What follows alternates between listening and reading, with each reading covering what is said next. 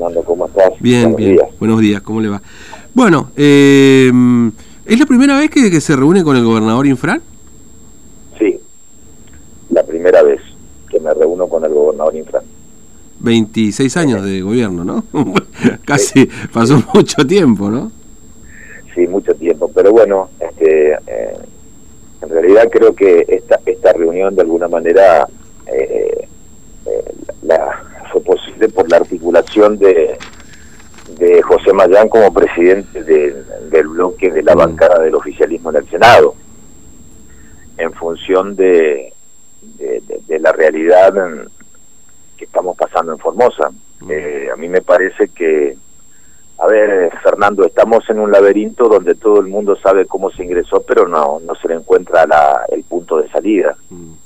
Eh, y con un nivel de, de, una economía que golpea cada día más, eh, nosotros estamos convencidos de que después de un año de pandemia en Formosa no podemos aplicar las mismas recetas que nos llevaron a un colapso en materia de restricción de libertades y eh, especialmente en todo lo que tiene que ver con el mundo económico y los efectos colaterales en materia de salud. Pero eso no alcanza en política, no alcanza únicamente con eh, declaraciones eh, o, meras expresiones de deseos. A mí me parece que el paso institucional tiene que venir de la mano de, bueno, de acercar esas propuestas para que el gobierno eh, realmente tenga a mano lo que uno piensa eh, de cómo enfrentar la pandemia en esta etapa. Así que desde esa perspectiva yo creo que fue un encuentro me parece a mí que lo que, lo que pasa es que lo que debería ser normal mm. en el ámbito democrático e institucional en muchas provincias me pareciera que acá es excepcional.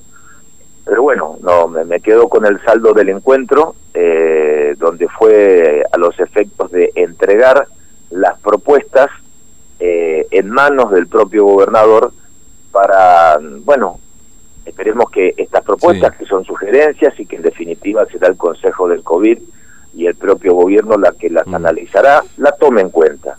Porque sinceramente estamos en un momento muy complejo eh, y, no quisiera, honestamente, no quisiera que se reediten las viejas prácticas del pasado eh, de cierres totales después de un año de pandemia, de mucho cansancio social que, no condujeron a nada, esa es la verdad. Eh, ahora, senador, y, y, el, y el gobernador en este sentido, usted le transmitió esto eh, en el encuentro primero, y, y le explicó en todo caso por qué se tomaron este tipo de medidas o defendió este tipo de medidas, por ejemplo, eh, no sé si le trasladó el tema de los centros de cuarentena, el cincuentenario, que ahora hay una versión que parecería que pretenden reeditarlo, están viéndolo, están analizándolo, pero le transmitió, bueno, la idea de por qué se implementó todo esto.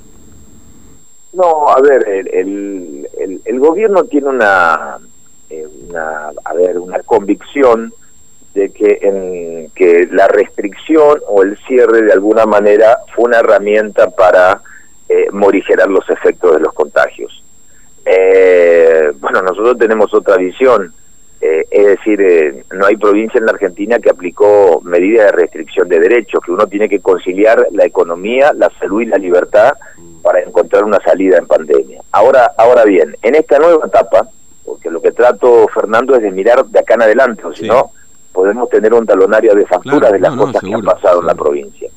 En esta nueva etapa me parece a mí que nosotros tenemos que tratar de, de salvar, repito, en una situación económica muy difícil, al emprendedor, al cuenta propista, al que tiene un comercio, para que no baje las persianas, para garantizar la educación de manera presencial en toda la Argentina, fundamentalmente en Formosa, donde la incidencia es mínima, en Formosa Capital se ha vacunado prácticamente a, todo, a, todos los docentes que pueden estar al frente de las aulas.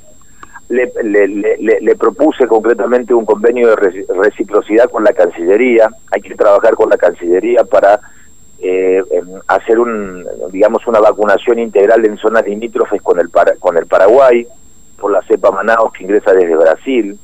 ¿Y eso por qué? Eh, porque el, el, problema no es el tráfico comercial, sino el tránsito de personas. Mm. Entonces, en ese tránsito de personas que se da y que ocurre, ocurre con Alberdi, ocurre en, en, en, en, Clorinda, eh, con, con, con, Puerto Elsa y distintos puntos, La única manera es avanzar en un plan de vacunación donde el Estado Nacional interprete que frenar cepas tiene que ver con, con vacunación de un tránsito de personas que es habitual.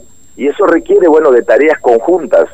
Entonces, bueno, las sugerencias van desde la materia educativa, con la presencialidad, en esto hay que ser audaces, hay lugares de la provincia que no tienen contagio y, y, y, no amerita que no se inicien las clases, eh, se pueden iniciar las clases en distintos puntos de la provincia porque el, retroceso en materia educativa no se compensa de un día para el otro. Eh, con los rubros gastronómicos tampoco, a ver, yo tengo una, una a ver, lo que sugiero, eh, primero apertura hasta las 24 horas, en espacios mm. abiertos. Yo lo que sugiero, Fernando, es que en las avenidas, se utilicen las avenidas eh, con que, se corten como se, en, se dan muchos lugares de, de la Argentina y que los espacios sean al aire libre. Pero a su vez, en el marco de la responsabilidad social, si el gobierno tiene dudas, que se exija una prueba de antígeno, que es un test rápido de 20 minutos, a los 20 minutos tenés el resultado. Entonces, si un joven se acerca a los 20 minutos, sabe si es negativo, es negativo, y si es positivo, bueno, es portador del virus y cumplirá los, los, días de aislamiento en su domicilio. Pero lo que no podemos es apostar al encierro, porque el contagio será en la clandestinidad. Mm. Si el gobierno cree que, que encerrando a la sociedad la tasa va a bajar de contagio, sí, se va a mesetar, pero las bueno, la realidad, la, realidad, senador, Sí, la realidad, senador, es que eh, usted se reunió con el gobernador ayer y hoy y ayer también volvieron las restricciones de circulación de patente, por ejemplo.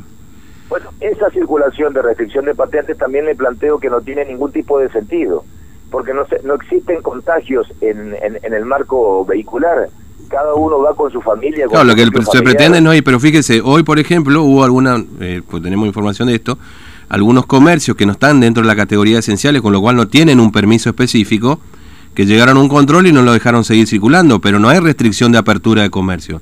Entonces es una contradicción, digamos, ¿no? Y son este tipo de cosas las que a veces se deben resolver eh, en estas cuestiones, porque eh, me da la sensación que lo escuchó todo, pero que va a seguir con la suya, Infran, ¿no? Es una sensación mía. Bueno, pero a ver, este, a ver, primero, el, gobierno tiene la última palabra. Eh, el gobierno es el que decide en la mesa del COVID. Y así venimos hace un año. ¿eh? Restringieron, restringieron libertades de los varados y terminamos en la corte. Este, al que estaba aislado estaban con los centros eh, con los centros de aislamientos clandestinos terminamos con la justicia federal prohibiendo los centros de aislamiento. Es decir, acá hay una propuesta concreta. Ya la pelota depende la está en eh, está en la cancha del mm. gobierno. Ahora la realidad senador es que hay cada vez más contagios es decir porque uno a veces suele escuchar no esto se lo escucha repetidamente que en las escuelas no se contagia que en los bares no se contagia pero cada vez más casos. Entonces en algún lugar están los, contagios los contagios, fíjate vos que no son en los bares ni en los espacios públicos. ¿Y dónde se contagia la gente? públicos y abiertos son los ámbitos donde hay menores, menores contagios. Esto yo te doy un ejemplo de lo que ha pasado en muchas provincias del sur, por ejemplo. Los contagios se dan en lugares cerrados y ahora es mucho más complicado porque mm. ingresamos al otoño-invierno. Entonces, si vos prohibís todo, los adolescentes, como cualquiera se reúne, igual se reúnen, será el mediodía, será la siesta. y si es en espacios cerrados, ahí están los contagios. Ahora, si yo garantizo primero recuperar lo que significa la vida social en espacios abiertos, en las calles, con aireación, respetando el distanciamiento social, los cuidados, los barbijos y encima un antígeno, y el que transita y circula tiene un antígeno que le da negativo, me parece que vos estás, a ver, estás cubriendo todo el espectro, todo el espectro. Y por supuesto que si alguno en, en la prueba del test rápido le da positivo, bueno, toma nota de que fue asintomático y a, y y a, guardarse en el domicilio y a, y a mm. transitar la enfermedad como cualquier ciudadano en la Argentina. Ahora, eh, eh, eh, el gobernador le transmitió que hay cierta saturación de, del sistema de salud de Formosa frente a la situación que está hoy. Tenemos en Capital nomás 1.200 personas aproximadamente como caso activo, lo cual no significa que todos tengan síntomas eventualmente ni necesiten internación. Pero ¿le transmitió esto o no se habló directamente de la cuestión sanitaria? El, gobernador transmitió de que hay un incremento de casos, como yo lo he dicho, que hay un incremento de casos en toda la Argentina. Y lógicamente que el incremento de casos y de contagios tiene que ver también, porque fue mm. de, es, de, proporción directa, eh, eh, las nuevas cepas que son mucho más fuertes los contagios, lo que no significa que sean más fuertes, digamos, la, la peligrosidad del virus, pero sí los efectos del contagio. Ahora, que repito, Fernando, a ver, nosotros ya pasó un año Mm. eh, y el golpe en materia económica, de salud mental, en los chicos, en la educación, fue enorme. Entonces, después de un año hay que aprender. También hay que aprender desde la política. ¿eh? A ver, ¿qué significa aprender desde la política? Nosotros estamos en un nivel de confrontación muy fuerte. Sí. Pero a mí me parece que en política también se tiene que tener la capacidad de aportar y que hoy la sociedad necesita aportar. Acá estamos nosotros con, con este aporte. Bueno, el gobierno al final del camino resolverá de todas las sugerencias que estime correspondiente. Ojalá que la recete, Mm. ojalá que la recete porque Formosa puede ser modelo de apertura, puede ser modelo innovador, yo te diría, para una actividad comercial con antígenos, que va a ser algo totalmente diferente que se pueda Sí. aplicar en cualquier punto de la Argentina. Y es una manera de, de tener el control, la responsabilidad social y que nuestros Mm. comerciantes puedan trabajar. Ahora, senador, Los gimnasios, Sí. el rubro astronómico, los que estuvieron parados y fundidos durante un año. Mm. Y otro tema más que también he planteado en la nota, que se termine con la persecución, el hostigamiento y se dejen sin efecto todas las multas y sanciones que han ocurrido desde diciembre a la fecha por todo, porque todos los que se movilizaron se movilizaron porque perdí, porque reclamaban el derecho a trabajar. ¿y sobre eso qué le dijo el gobernador? Porque hay, hay una línea que es, todos los días, si usted seguramente lo ve o se lo transmitirán, bueno, usted también este, aparece muchas veces cuestionado ahí, porque del gobierno dicen permanentemente en el Consejo COVID que la, porque las marchas de la oposición y todo lo demás son los responsables de la situación que se vive hoy en Formosa. ¿Esto se lo dijo Infran también en este contexto que usted está mencionando, digamos, de las marchas y todo lo demás, que son los responsables de los contagios y las muertes, como dicen los voceros del gobierno? Obviamente que la reunión este, echa por tierra todas las acusaciones. Bueno, pero lo dicen los propios funcionarios Infran. Por, su- por- se lo transmito esto porque parece como dos líneas, ¿no? Infran por un lado se reúne con usted, no le dice pues nada y por otro lado... En definitiva, que se haga cargo el oficialismo, algunos Mm. voceros del oficialismo de todo lo que dijo.